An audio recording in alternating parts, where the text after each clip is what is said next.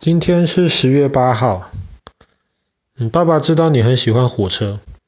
那其实有很长的一段时间，那爸爸都以为全世界第一辆的火车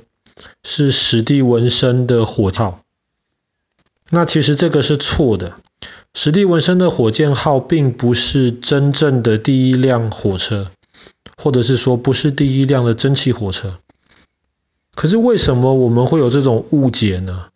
因为火箭号非常非常的有名，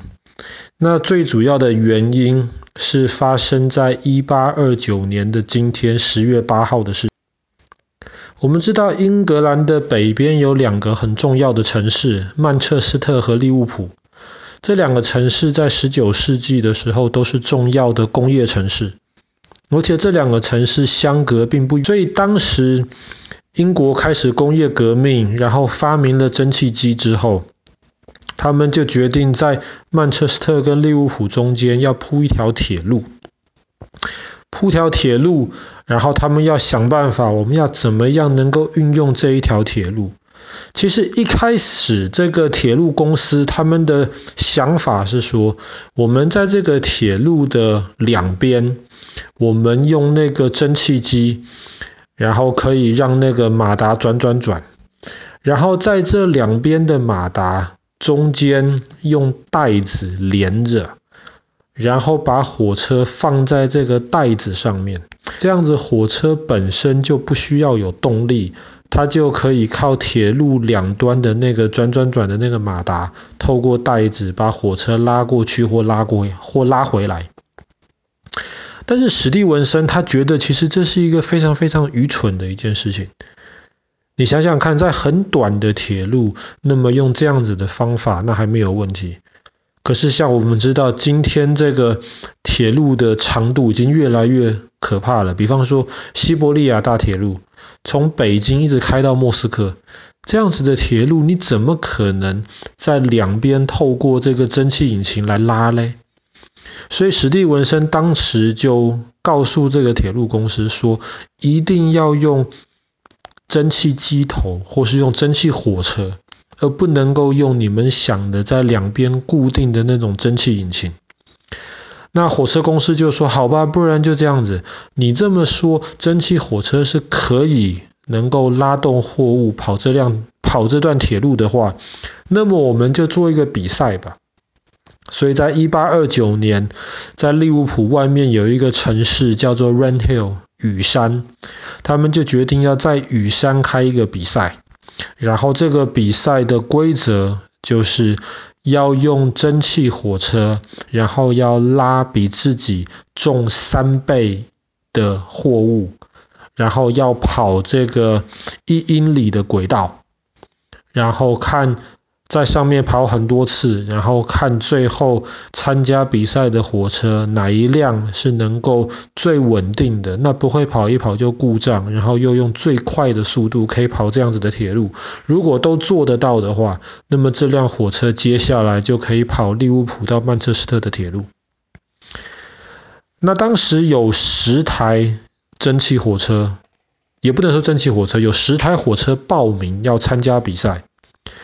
但是真的到比赛开始的那一天，一八二九年的十月六号，其实只有五辆火车到场。另外五辆火车他们是注册参加比赛，可是后来可能因为一些其他原因没有到场。那五辆火车到场了，就要开始比赛了。那第一个被淘汰掉的火车。其实这个应该怎么说都不能叫火车，为什么？因为第一个被淘汰掉的这个车子，它根本不是用蒸汽引擎。火车的轮子上面有一个空间嘛，本来该放引擎的，可是这第一部也不能叫火车，第一部车子上面放着是一匹马。所以，当马开始跑跑跑跑跑的时候，在上面跑步的马就可以拉着下面的那个轮子，就可以跑这条铁路。那这个东西一参加比赛，那观众跟主办单位就决定你不能参加比赛，因为我们比赛规定是要用蒸汽引擎的，你这个用马当引擎，这个算什么？所以这第一辆火车很快就被淘汰掉了。那第二辆火车，第二辆火车叫做忍耐号。忍耐号其实大家本来觉得它还蛮有希望的，可是当忍耐号从其他地方送到利物浦这边参加比赛的时候，中间有撞坏掉了，所以接下来在比赛的时间里面，忍耐号的主人就一直在修它，修修修修修，总算到。比赛的最后一天修好了，可是修好了之后，他也没有办法跑到比赛参加需要的这个速度，所以后来忍耐号就弃权了。第三辆参加这个比赛的火车，那爸爸不知道中文该怎么翻，我们就叫它第三辆火车好了。其实第三辆火车几乎是要参加完全部的比赛的。但是后来大家发现，你第三辆火车的设计是是违规的。第三辆火车太重了，而且跑的速度也不够快，所以后来就决定了第三辆火车也没有办法完成比赛。第四辆火车其实很有名，第四辆火车叫做 Novelty 新奇号。第四辆火车在一开始被认为是最快的火车，也是最有可能赢这场比赛的火车。那确实，当第四辆火车第一天参加比赛的时候，新奇号跑到了每小时四十五公里的速度。哇！全部的观众都很沸腾呐、啊，大家最喜欢这新奇号，长得非常的漂亮，而且这么快。当时没有人可以想到火车可以每小时跑四十五公里这么快。但是第一天跑到这么快的速度之后，第二天开始大家就发现新奇号可能第一天速度太快了，那个水箱坏掉了，而且接下来很难修好。最后好不容易修好的时候，他再跑跑跑跑跑，跑到每小时二十四公里，结果水箱又爆开了。那没有办法，星奇号也没有成功的参加完比赛，也弃权了。唯一真的参加完这场比赛，而且各方面都满足主办单位的要求的，就是史蒂文森的火箭号。火箭号平均每小时可以跑十九公里，然后它跟新奇号差不多，它最高的速度其实比新奇号最后可能还快一点点，它最高的速度每小时跑到了四十八公里，所以后来主办单位就宣布火箭号夺得了冠军，然后从此就由史蒂文森的火箭号来跑利物浦到曼彻斯特的这段啊铁路。那这段铁路真的开通的时候，其实是在隔一年的，在一九三零年呢。可是没有想到的是，火箭炮，呃，不是火箭炮，火箭号第一次正式的上路的时候，一不小心驾驶人就把当时利物浦的一个议员就撞死了。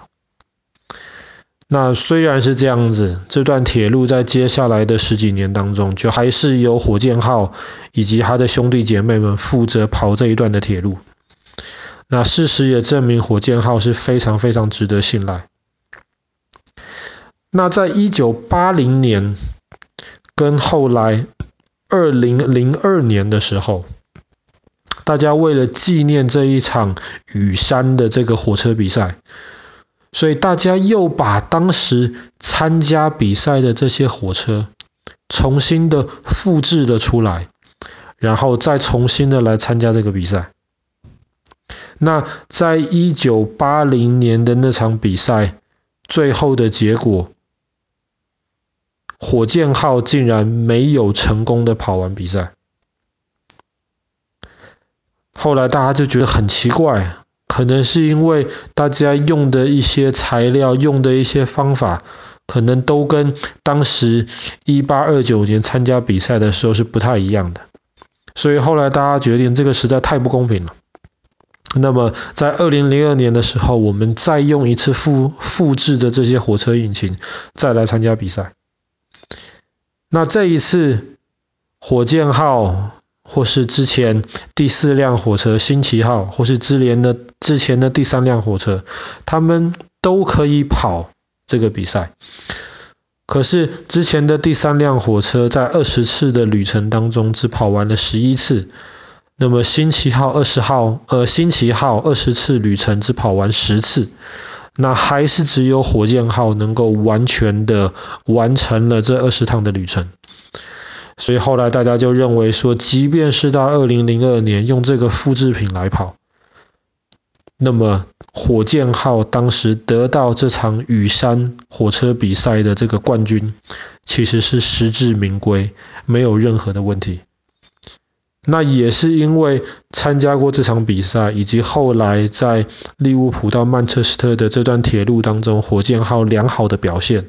所以现在很多人，包括爸爸自己，以前都以为火箭号才是世界上第一辆的蒸汽火车，那其实不是。